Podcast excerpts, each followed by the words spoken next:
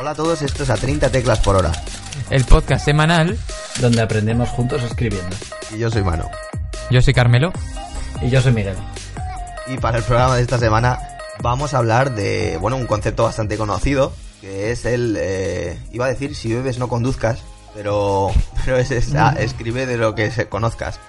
Eh. Y bueno, mm, de las interpretaciones que tienen, de la forma en la que consideramos que realmente debería entenderse, o si no. Eh, y bueno, vamos a un poco hacer la, una de nuestras típicas charlas, debate, a ver qué piensa cada uno y qué cosas qué cosas hay, ¿no? Para, para un poco saber eh, por dónde van los tiros de este concepto, si se entiende mal o se entiende, se entiende bien o cómo se entiende, ¿no? Así que nada, vamos a empezar con ello. Eh, bueno, Carmelo, mm, ¿tú qué opinas de esto? A ver, yo creo que esto es, es como todo en la vida, ¿no? Tienes que hacer cosas sobre las que estés sabiendo. Ahora bien, yo no, cuando hablamos de mm, escribe sobre lo que sepas, no lo cerraría únicamente al hecho de escribe sobre ya lo que tengas en la cabeza, sino escribe sobre lo que sepas en el sentido de infórmate, investiga, documentate, como por ejemplo ahora podrá contar Miki, que en su novela hay mucho detalle histórico y eso se lo habrá tenido que investigar y aprender, ¿no? Pero eso, eso está dentro de escribe sobre lo que sepas porque ha hecho la investigación, por mucho que en un primer momento a lo mejor no lo tuviese en la cabeza, ¿no? Yo creo que va un poquito por ahí. Yo lo asemejo a una idea que, que es muy básica, pero sé que hay gente que no, no la acaba de entender, que es no te gastes más dinero del que ganas, porque luego hay problemas, ¿no? Entonces es igual, ¿no? Escribe sobre lo que sepas porque si no va a llegar un momento en el que en el que vas a decir, no sé qué tengo entre las manos. Como decía mi madre, no vivas por encima de tus posibilidades. Exacto. ¿Tú cómo lo ves, Miki? Pues, eh, a ver, esto puede, pa- puede parecer un- una especie de, de dogma que lleve a, a malentendidos en plan, eh, no investigues. Y tampoco creo que tenga que interpretarse así, porque a lo mejor de repente te flipa, eh, yo qué sé, eh, eh, no sé, me- la Alemania feudal, ponte, y, y oye, y te estás tres años o dos años leyendo a tope sobre eso y sacas una novela muy buena sobre eso, cuando en un principio no tenías ni idea, ¿no? Eh, claro, yo, por ejemplo, para escribir sobre eh, ambiente Segunda Guerra Mundial, ya tenemos todos un background porque está todos los días ahí, básicamente, porque en las revistas de historia, documentales, películas en todos lados. Aún así me gustaba el tema y aún así, aquí viene mi consejo, creyendo que sabía mucho de eso, hasta que no te pones a investigar te das cuenta que no sabes eh, lo suficiente.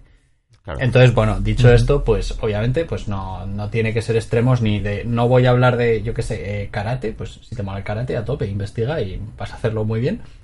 Y luego al otro extremo, que aunque te creas que eres muy listo, mm, no lo eres tanto. Exactamente. Eso es. Pero que bueno, que es una cosa que nos pasa a todos. O sea, que esto no va de ser el más listo ni, ni de menos, ¿no? Yo creo Claro. que mm, se podría resumir muy bien esto en...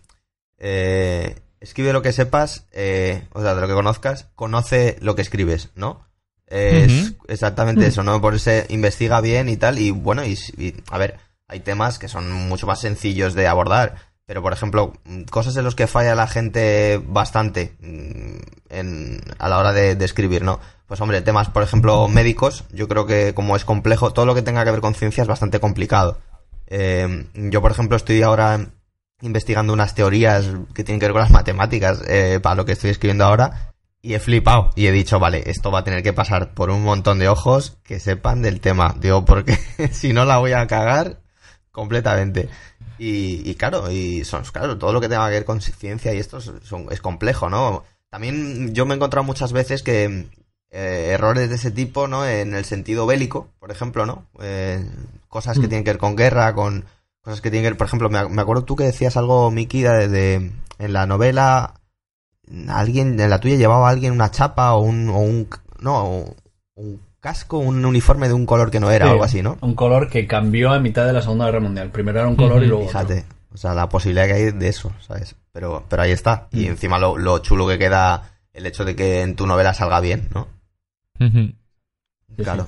Y, y da- dale, dale, Carmen. No, iba a decir que otro, otro sitio donde se suele errar bastante suele ser en los... y que yo creo que hay que investigar bastante es en los, en los trayectos. Porque mm, en una novela contemporánea es muy fácil saber que de Madrid a Barcelona te vas en dos horas y media, tres en un ave. Pero cuando te vas a, al año 1500 y se tienen que desplazar en caballos, eh, cambia todo mucho, ¿no? Y, son perspectivas que yo creo que luego cuando, cuando, cuando lo lees alguno te das cuenta que dices, es que esta distancia en este tiempo es imposible. De hecho, creo que cuando vino Julia de la Fuente nos habló un poquitín acerca de ello por aquí, de que iban en un barco a otro sitio, pero que una persona estaba embarazada, entonces no sabía si podía parir en el mar o no, porque no sabía cuánto tiempo tardaban en Grecia en, en trasladarse, ¿no? Y son esos detallitos, como el del uniforme, que a lo mejor la mayor parte de la gente no lo nota. Pero ojo, que el que lo nota eh, lo va a apreciar mucho. Sí. Y además va a tener la tendencia a decirte que ya no se lee el resto de la novela porque se nota que eres un desinformado y, que te has inventado todo lo demás. Bueno, eso te, eso te hace caer una estrella en Amazon, pero vamos, una estrella como, como la del sheriff, vamos. De, hecho, voy a, voy a mirarme todos los cambios de uniforme para cuando me lee la novela de Mickey para poder humillarle, ¿no? Públicamente. Exacto. Hombre, yo también quiero añadir que, obviamente, escribir sobre lo que sepas parece que va orientado a ciencia o va orientado también a historia, en plan Japón feudal, o... pero, pero esto es, es se, extiende a todo mientras escribas un mundo en el que haya ciertas reglas que se dan en el nuestro. Quiero decir, mientras no escriba yo qué sé sobre una novela sobre moléculas en Neptuno, pues igual, pues bueno. Claro, a lo mejor te está yendo un poco fuera, ¿no? De... Claro. Pero si hay ciertos elementos dentro de una novela que necesitan de ese conocimiento. Pues claro, pero si por ejemplo estás escribiendo fantasía y uno eh, en una boda envenena a todos los demás, por ejemplo, eh, ¿con qué veneno lo hace? Eh, esto ya es ciencia otra vez, claro, pero ¿qué, ¿cómo reacciona? Claro, ¿cómo reacciona la gente? Eh, no sé ni lo que es eso, ¿eh? ¿Puede haber alguien que sea inmune? ¿Te estás inventando veneno? sí. bueno, pues eso podría ser. Es sódico. tetracloruro. El uro era una terminación de estas de química. ¿Qué significa eso? A lo mejor te Puede ser que sea un somnífero, no sé. O sea, para el, que si hay algún médico o enfermera entre, entre, entre la audiencia, pues que lo ponga en los comentarios qué coño acabo de decir. Pero no estaría pues nada mal. O cómo es el mineral este de, el del escudo del Capitán América. El, adamantium este, ¿cómo era? Eh, el adamantium, ¿no? es lo, el adamantium es lo de Brandon Sanderson, ¿no? no, no. no. Si lo agarras te lo vendo. Vibranium. Ah, pero bueno, es que, se inventan ya tanto que no, que no lo sé. Pues eh, si le quieres dar cierta seriedad a, a, al Vibranium, que ya en sí el nombre es un poco bueno, chusta, ¿no? No quiero tampoco... Es, un nombre de me la suda todo, es un superhéroe, puedo hacer lo que quiera, ¿sabes? Sí, sí. pues bueno, suena que, no es real. Pero, bueno, siguiendo el hilo de, por dónde íbamos, em, hay una cosa que me parece bastante interesante de esto, porque, bueno, eh, si em, os buscáis por internet, audiencia, eh, vais a encontrar que, que esto cada escritor se lo aplica de una forma y es como le sale a los huevos. O sea, eh, hay unos que dicen eh, una cosa, otros que dicen otra, otros que dicen que no debes eh, escribir de lo que sepas, otros que dicen que tal, ¿no? En general se suele bueno, coincidir en cosas, ¿no? Pero hay varias que me parecen bastante interesantes. Una de estas la dijo Úrsula K. y me parece fantástica. En lo único, la, con la traducción pierde un poco, pero bueno, más o menos viene a decir lo siguiente: escribe de lo que sepas, pero recuerda que puedes saber de dragones. Y me parece una frase maravillosa. pues Porque eso, ¿no? implica que, bueno, pues sí, eh, tú sabes lo que sabes, pero recuerda que también dentro de ti tienes una serie de cosas y una serie y una creatividad que también te, va a llevar a, escribir más allá de lo que conoces, ¿no? Porque no sabes sobre dragones, pero de algún sitio tienen que salir, ¿no? Claro. O sea, no han existido dragones, pero si los tienes que crear de algún sitio, obviamente tienen que salir de alguna parte, ¿no? Pues sí, la verdad es que la frase es maravillosa. Es como un resumen muy, muy guay de, todo. Es que Ursula K. era una crack. Sí, sí, la verdad que sí. Pero bueno, a mí donde me gustaría debatir un poquillo más es en una parte que me parece bastante interesante, que es el hecho de que. Una reflexión, vamos. Que es el hecho de, de, escribir de lo que conoces. Yo creo que también se aplica en el sentido, por ejemplo. Estoy seguro de que me vais a entender en esto. Eh, hay ciertas cosas que a medida que creces y vas acumulando años, ciertas experiencias que, bueno, pues que van, te van llegando con la vida, con, con la puta vida, digamos. Algunas malas, otras muy buenas, otras... Entonces, em, creo que escribe lo que conoces también se aplica a eso, en el sentido de utiliza todas esas experiencias que llevas dentro, eh, y aplícalas. No significa que porque, yo qué sé, porque ha pasado algo en tu familia, una desgracia, tú dices esa misma desgracia en un libro, sino que entiendas ese sentimiento, transformes ese sentimiento de soledad que hayas podido tener en algún momento determinado para poder hacer entender a la audiencia cómo se siente X personaje en un momento determinado, ¿no? ¿Qué, qué opináis de esto? Pues yo, yo estoy de acuerdo contigo, ¿no? Yo imagino, por ejemplo, que, que mm, aquí Miki, a la hora de haber eh, eh, plasmado en su novela de, de, Alemania y tal ciertos detalles, ¿no? Yo supongo que habrá buscado pues testimonios de víctimas y de y de personas que estuvieron allí para más o menos poder saber eso, ¿no? Cómo, cómo lo sintieron. Mi caso particular es que como al final es una novela contemporánea, pues no, no he tenido la necesidad de indagar porque al final no, no es nada que, bueno, es algo que, que, a nivel sentimental, como dices tú, Manu, yo sí que lo he experimentado, ¿no? Entonces tengo esa facilidad.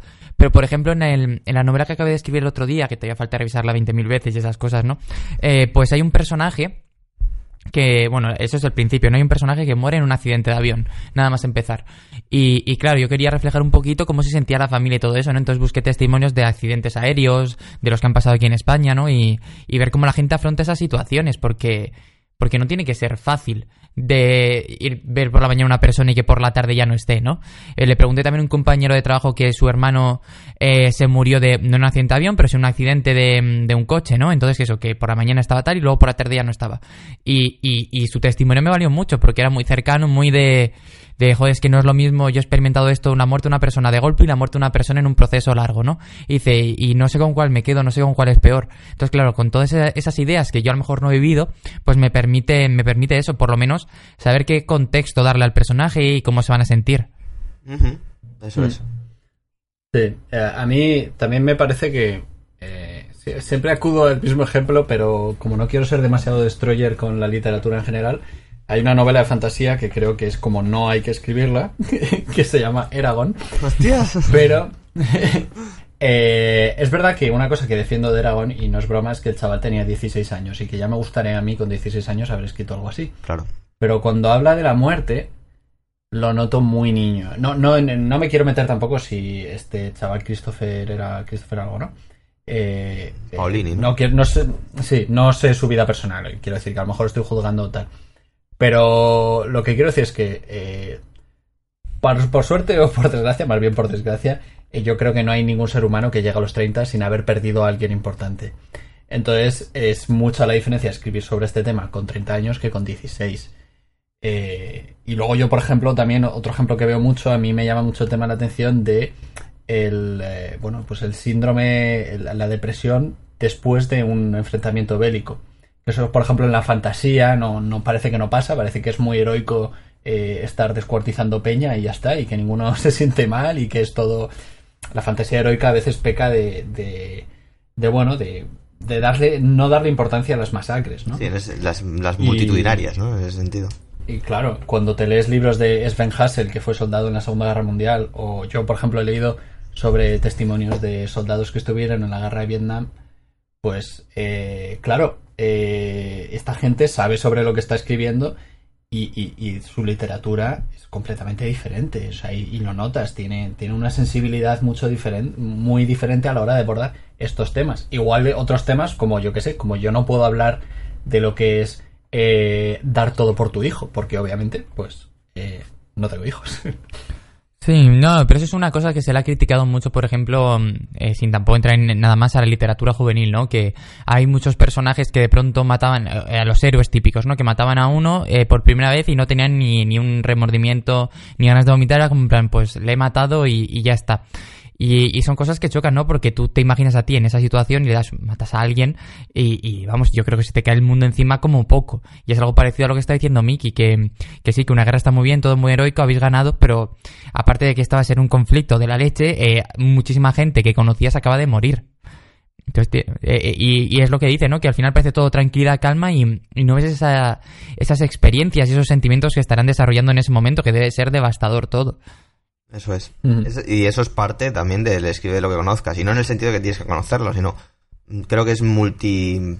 una perspectiva de, de varias caras, ¿no? Eh, por un lado, el hecho de utilizar ¿no? esos sentimientos que tú conoces sobre experiencias de tu vida, y luego por otro, el de informarte adecuadamente, ¿no? Porque, porque claro, si no sabes sobre algo, o sea, un, si no sabes sobre guerra y quieres escribir una guerra en fantasía, por ejemplo, eh, pues claro, hay que investigar un poco, pues técnicas, estrategias y cosas, pero también es muy importante ese, sentido eh, psicológico, ¿no? Lo que está diciendo Miki, o sea, si realmente le quieres imbuir a tu novela de, de, de ese lado, ¿no? Porque claro, pues como hablábamos hace poco en uno de estos programas de fantasía, eh, la fantasía en general es bastante ligerita, ¿no? En muchos sentidos ahora se ha vuelto más oscura, pero bueno, hay mucho rollo, pues eso, ¿no? Lo que estás diciendo, venga, muere la gente, no pasa nada, ¿sabes? Pues a nadie le importa, ¿no? Muere una persona y luego ya todo el mundo está bien. Pues claro, eh, si uno quiere ser más realista, pues a lo mejor eh, enfrentar ese lado quedaría bastante bien, ¿no? Pero también en positivo, ¿eh? No, no solo experiencias malas, sino también eh, conocer el, amor, conocer lo que es estar enamorado, por ejemplo, pues claro, con 16 años pues, puede, ser que estés... Yo obviamente no quiero juzgar ¿no? la vida personal de cada uno, pero, pero muchas veces esta novela tan juvenil, escrita por gente muy joven, pues hay cierta idealización, ¿no? De todo el mundo es perfecto. Y, y, enamorarse precisamente implica eh, querer a alguien odiando ciertas partes de su personalidad. Exactamente, aguantando. Entonces, bueno, y que evidentemente no es lo mismo el amor a los 16 que a los 25 que a los, que a los 40, ¿no? Efectivamente. Y, y, claro. pues lo que dice, lo que decís, que al final es muy difícil escribir sobre ciertos temas o claro luego hay excepciones evidentemente no pero escribir sobre ciertos temas donde por edad normalmente no te ha llegado el momento de eso pues es muy complicado porque con mucho tienes una ilusión de lo que puede pasarte. Que luego evidentemente es lo que dice Miki también no que, que él no ha vivido la segunda guerra mundial y está escribiendo una novela ambientada allí. Pero bueno, que va de, prepararse, pero también creo que es mucho más fácil prepararse con, base en conocimientos como, como Mickey de experiencia y tal, que en emociones que a lo mejor tienen que ser más propias que de otra cosa, como puede ser más el caso del amor o el caso de la muerte de un familiar, que no creo que sea tan fácil como simplemente leer unos testimonios, sino que una vez que lo has experimentado mm. tú, sí que lo puedes transmitir. Es, es, yo creo que es diferente. No, no, absolutamente. Y sacar, sacar tu lado periodista, como tú has hecho. Es decir, eh, no, no, es lo mismo una muerte en plan, pues mi abuelo murió en su cama después de una vida plena y vio crecer a todos sus hijos, obviamente que un desastre como el que has dicho. Y sacar el lado periodista de decir, eh, voy a ir a, a, preguntar a gente que ha pasado por esto, aunque evidentemente preguntar por esto es remover un poco las entrañas y a lo mejor te... te pero oye, si logras encontrar a alguien que esté dispuesto a hablar, o a lo mejor alguien que ha sido mecánico toda su vida y que quieres hablar de un protagonista que ha sido mecánico toda su vida y quieres te va a enseñar, pues mira, esta parte de mi rutina la odiaba y a lo mejor ni se te había ocurrido. Claro. Una cosa que me parece bastante además relacionada con esto es que tú eh, puedes aplicar tus sentimientos para entender otros sentimientos. Y con esto me. A esto, bueno, cuando digo esto me refiero a que tú, por ejemplo, yo qué sé, em, es que no sabría decir ahora mismo exactamente, ¿no? Pero digamos que cuando uno ha estado enamorado hasta las cachas de una mujer, ¿no? Digamos, eh, tú puedes saber, aunque no hayas vivido 50 años con esa persona, tú puedes hmm. entender o tratar de entender a través de, ese sentimiento lo que es ese otro sentimiento, ¿no? O sea, puedes decir, joder, si hmm. estuviera 50 años con esta persona, si a través de, X experiencias que he vivido con ella esto se, se extendía por 50 años, ¿cómo sería esto, no? Y esa es una pequeña pieza de información que también te puede servir, ¿no? Obviamente incluir testimonios, preguntar a gente en este sentido, siempre te va a ayudar, pero claro, mm, uno de los problemas que tenemos siempre los seres humanos y los seres humanos escritores es que toda, toda pieza de experiencia no puede ser digerida de la misma manera eh, por dos personas diferentes, ¿no? O sea, en el sentido de que de que tú como persona, o sea, si, si simplemente fuera tan sencillo decir, hijo, no tomes drogas, y el, el niño dice, ¿por qué? Pues porque son malas. Y dices, ah, pues ya está, ya no tomo drogas y no las tomas. Arreglado. La vida así de sencilla, claro, pero es que no lo es. ¿Por qué? Porque el niño va a necesitar experimentar, o a lo mejor no, pero claro, es ahí la vida, ¿no? Entonces, si todo fuera tan sencillo como decir, mira, te voy a pasar esta experiencia mía desde mi cerebro al tuyo para que veas y sientas exactamente lo que he sentido yo, ¿no? Entonces, como eso no se puede hacer, tú lo que puedes hacer como escritor es utilizar una aproximación, ¿no? Y, ser, como decimos siempre, honesto con esos sentimientos y decir esto, siendo yo como soy o como quiero transmitir esto, ¿cómo sería en caso de darse así, ¿no? Yo que he vivido esto, ¿cómo sería hasta otro, ¿no? totalmente, yo creo que sí. Y hasta aquí el programa de hoy, chicos. No, pero, vamos a hablar en serio, no. Pero que sí que es verdad, ¿no? Que no hace falta... Es que has dado un speech muy bueno, Manu. Digo, que no hace Muchas falta... eh, claro, eh, la experiencia uno a uno, eh, en el sentido de necesito saber exactamente qué se siente con la muerte de un padre cuando tienes cuatro años, ¿no? Pues a lo mejor si tú has perdido a, a alguien con, con 30 años, con 20 años o con 40, eres capaz de inferir, joder, cómo hubiese sido este dolor, pero 20 años atrás, ¿no? Donde además del problema es que yo no era adulto, Eso no sabía tal, me hubiese quedado solo en la vida, ¿no? Es, yo cuando, cuando hago referencia a lo de los, eh, las emociones es más tener esa base sobre la que poder construir. Porque evidentemente, a un, por ejemplo, un chaval de 15, 16 años que nunca ha perdido a nadie, por mucho que se imagine seguramente lo que es la muerte, no va a poder experimentarla como alguien que sí que la ha vivido en algún familiar cercano. Ni siquiera tiene que ser el mismo familiar, pero si tú, por suerte, joder, muchísima suerte, o como ha dicho eh, Miki antes, que prácticamente todo el mundo llega a los 30 años con toda la, con, con toda la familia muerta, no, con una persona de la familia muerta. Con, una- con unas cuantas. No, es Juego de Tronos, pero con, la- con Sí. la- cier- con ciertas pérdidas ya. sí. con, con por lo menos una persona muerta, ¿no? Porque, porque es normal, es ley de vida y claro, tú cuando tienes 30 años, pues tus abuelos eh, lo más normal es que ya no estén. El tema es que al final, em, claro, em, a lo mejor si tú tienes 15 años, 16, 18 voy a poner, que estás ahí en la edad ya donde a lo mejor empiezas a, decir, pues yo quiero escribir, escribir, escribir, escribir para siempre. Y dices, voy a escribir sobre la muerte de, de alguien muy cercano. Claro, a lo mejor si no, no se ha muerto nadie, por mucho que te lo cuenten, es muy difícil experimentarlo. Pero si se ha muerto tu hermana mayor o tu hermana pequeña, ese dolor pues no es el mismo que tu padre. Pero sí que es un dolor que se puede asemejar de alguna manera. Y de hecho es una de las herramientas más maravillosas que tiene un escritor. El transformar dolor y experiencias, tanto buenas como dolorosas, en, yo lo llamo energía renovadora, ¿no? Es como transformar todo eso en algo nuevo y en algo que además es, bueno, te sirve a ti, ¿no? Te sirve a ti, a tu propósito, es una, es una forma de compartir, ¿no? Me parece una, una cosa maravillosa. Yo tuve, tuve un profesor en, en el máster, Jesús Mantilla, que es crítico eh, literario en el país, y mm, el tío decía que tú no le tienes que preguntar a un escritor por sus experiencias vitales, le tienes que preguntar por lo que ha puesto en la novela, porque sus experiencias vitales ya están ahí. Claro. Totalmente. Y mm, yo quería, quería sacar un tema, si os parece bien, eh, que también afecta al estilo. Es decir, si sabes mucho de fantasía, probablemente te acabes impregnando de una especie de estilo canónico dentro de escribir fantasía. La fantasía, pues muchas veces se, se- se presta a estar como muy arropada de adjetivos. Florida. Muy florida. Exacto, sí, justo, florido, es lo, es lo que buscaba. Y, y entonces a lo mejor, pues, tú quieres romper la norma y hacer algo mucho más simple o lo que sea. Pero ese escribe sobre lo que sepas también eh, afecta a esto. Si tú estás escribiendo novela negra al estilo sueco, pues probablemente tengas que leer mucha novela negra de Suecia, ¿no? De crímenes y policíacos y demás. Y luego, si tú estás escribiendo sobre crímenes, eso requiere, quiero decir, eh, te lleva a escri- te lleva a un estilo. O sea, si tú tienes un estilo super happy flower y estás hablando de, de un asesino serial que ha descuartizado a, a- a 90 prostitutas, No se va a tomar en serio, ¿no? E- igual, igual es lo que igual es lo que lo que quieres plasmar, pero pero eso igual alguno cortocircuita, ¿no? Cuando está porque Claro. porque es muy raro. Pero porque hay cosas que son inherentes, ¿no? A esos estilos. Mm. A, a eso quería ir, que es, es lo de siempre, si, es lo que digo siempre, si tú vas a hacer eh, heavy metal, está bien que escuches primero rock, luego grupos de metal y luego digas, esto es lo que yo quiero hacer. No que te lances ahí a la aventura porque claro.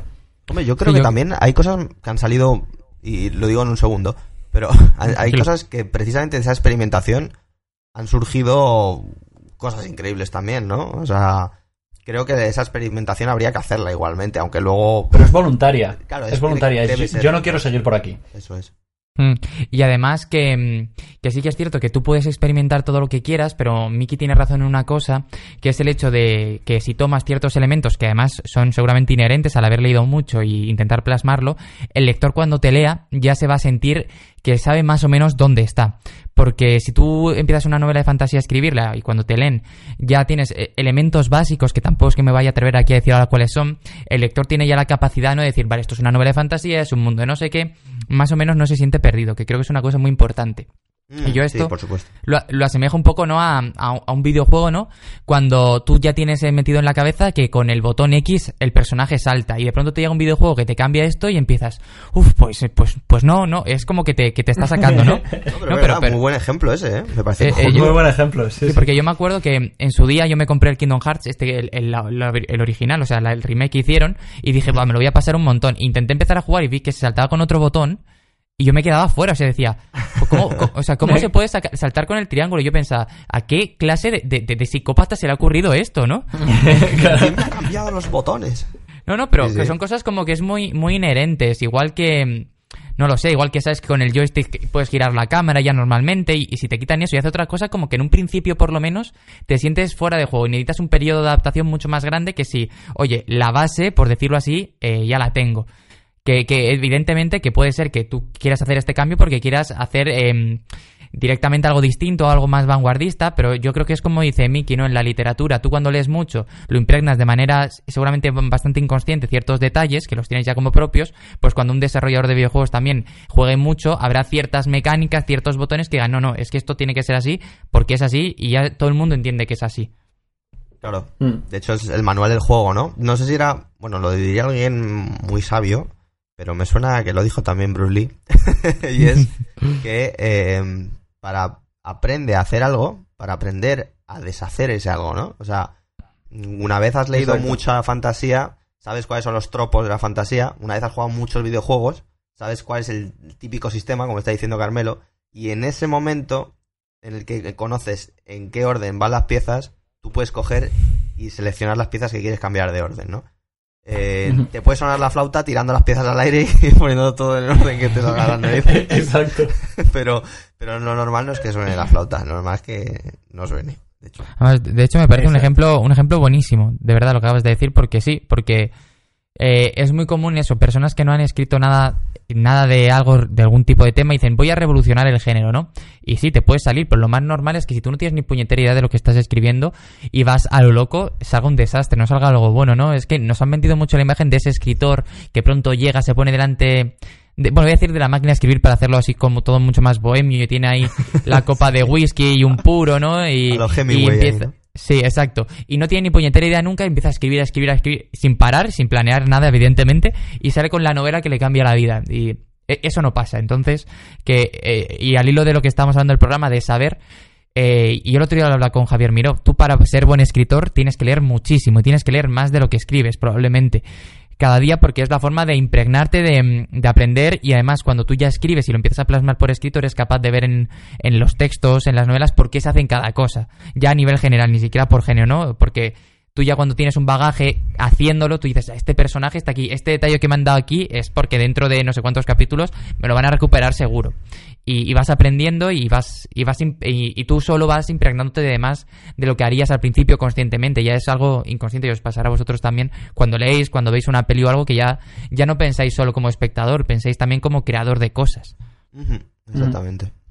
Yo, yo por eso eh, en- me cuesta mucho pensar de directores de cine, músicos o escritores que encajen en esto de es que sus primeros eh, libros, de películas o qué eran mejores. Yo creo que rara vez la primera película, primer libro, primer disco es mejor que lo que viene después. Porque. Y espero que sea así también es- con mis novelas. Porque implica eso que tú dices. O sea, Sí, la implica un aprendizaje. construcción de la experiencia Sí. también. Yo, yo creo que esto muchas veces es porque a lo mejor en el primer trabajo que sacas en cualquier formato, pues tú todavía no sabes exactamente qué quieres hacer, ¿no? Y al final encontrarte a ti mismo en todo esto también es un proceso de aprender, de experiencia. Entonces, claro, si con el primer eh, CD o el primer álbum, por ejemplo, por poner eh, un ejemplo musical, tú tienes un estilo y de pronto en el proceso del segundo te das cuenta de que es que esto no es lo nuestro, lo nuestro es esto y es lo que queremos hacer y cambias, habrá mucha gente que ya por el simple hecho de, de haberse acostumbrado a un estilo, y también pasará en la literatura, pues al cambiar, y claro, ya no como que ya genera una especie de rechazo, ¿no? Yo, por ejemplo, un ejemplo aquí, aquí nacional de España, eh, ahora una chica que se llama Sonia Lerones va a sacar una novela que estaba de- que va a tratar el tema de la depresión, que yo me lo leí hace un montón, y la novela mola un montón, ¿vale? Pero ella está muy asustada porque su novela anterior es de fantasía, y entonces está pensando, ojo, ¿y esto cómo lo va, a re- lo va a recoger la gente, no? Porque mucha gente estará esperando otra novela de fantasía y yo vengo aquí a plasmarles algo totalmente distinto. Yo creo que una de las cosas que va a cambiar con respecto al futuro, y te lo digo muy sinceramente, es el tema de etiquetarse en un, en un género. O sea, antes pasaba mucho que un autor tenía que ser de X género, pero yo creo que con los años se va viendo cada vez más que la gente le gusta ir tocando otras cosas. Hombre, normalmente todos estamos adscritos a, uno en particular porque nos gusta en particular, ¿no? Pero el hecho de ir cambiando, eh, creo que va a ser algo cada vez más natural y cada vez menos mm, tabú, ¿no? Porque había gente que se cambia el nombre para, para publicar con otros géneros. A ese, a ese nivel llegaban las cosas, ¿no? Sí, Agatha Christie lo hacía, por ejemplo, cuando publicaba Romántica, ya no, no podía publicar Romántica como Agatha Christie, ¿no? Claro. Mira, yo un ejemplo de lo que dices que, que he descubierto hace poco, que yo no sabía, es Blue Jeans, que siempre ha escrito novelas muy... Yo no he leído ninguna, ¿vale? Pero es que sí- tengo entendido que son muy románticas, ¿no? Que son de este tipo. Ahora está haciendo novelas policíacas. Y a mí cuando me lo dijeron me explotó la cabeza precisamente por eso, ¿no? Porque parece que tenemos... Me, me a acaba los- de explotar la cabeza. Claro, claro, claro. Tenemos a las personas ad- adscritas a un género y como yo qué sé, como si ahora George R. R. Martin se pone a hacer novela De Pues- cocina. Bueno, Sí, es, que, cocina. te quiero decir, es que Juego de Tronos 30 toca tantas cosas que, que ya no sé qué decirte, ¿no? Pero se pone a hacer poesía, por decir algo. Y dices, ostras, tú, qué, qué, qué choque. e igual lo hace igual de bien o mejor, pero ya de primeras dices, y, y el pensamiento de mucha gente es, pero si sabes escribir fantasía, ¿para qué te vas a otro caso, no? Entonces yo, yo, yo espero que lo que dices tú, Manu, que, que poco a poco esto se vaya, se vaya quitando y que los complejos de cambiar sean cada vez menos. Claro.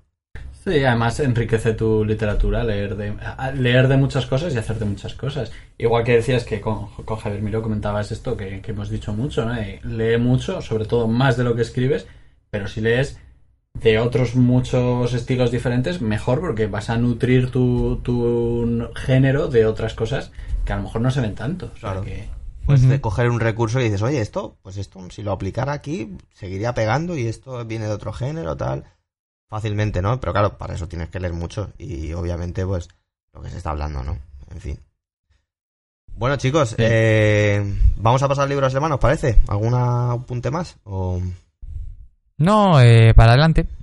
Vale, muy bien. Mm. Bueno, yo creo que, que ha quedado bastante claro el tema, mm, bastante, bastante interesante para, para lo que, bueno, luego que la audiencia comparta, os invitamos a compartáis en los comentarios de iVoox o en nuestra página web lo que os parece que es el, el este si bebes no conduzcas este, el escribe lo que sepas y porque claro, todo lo que podáis compartir y todos los puntos de vista que podáis añadir nos van a ayudar también a mejorar este podcast y también a, a lo mejor lo comentamos en el futuro, ¿no? En otros, en otros programas.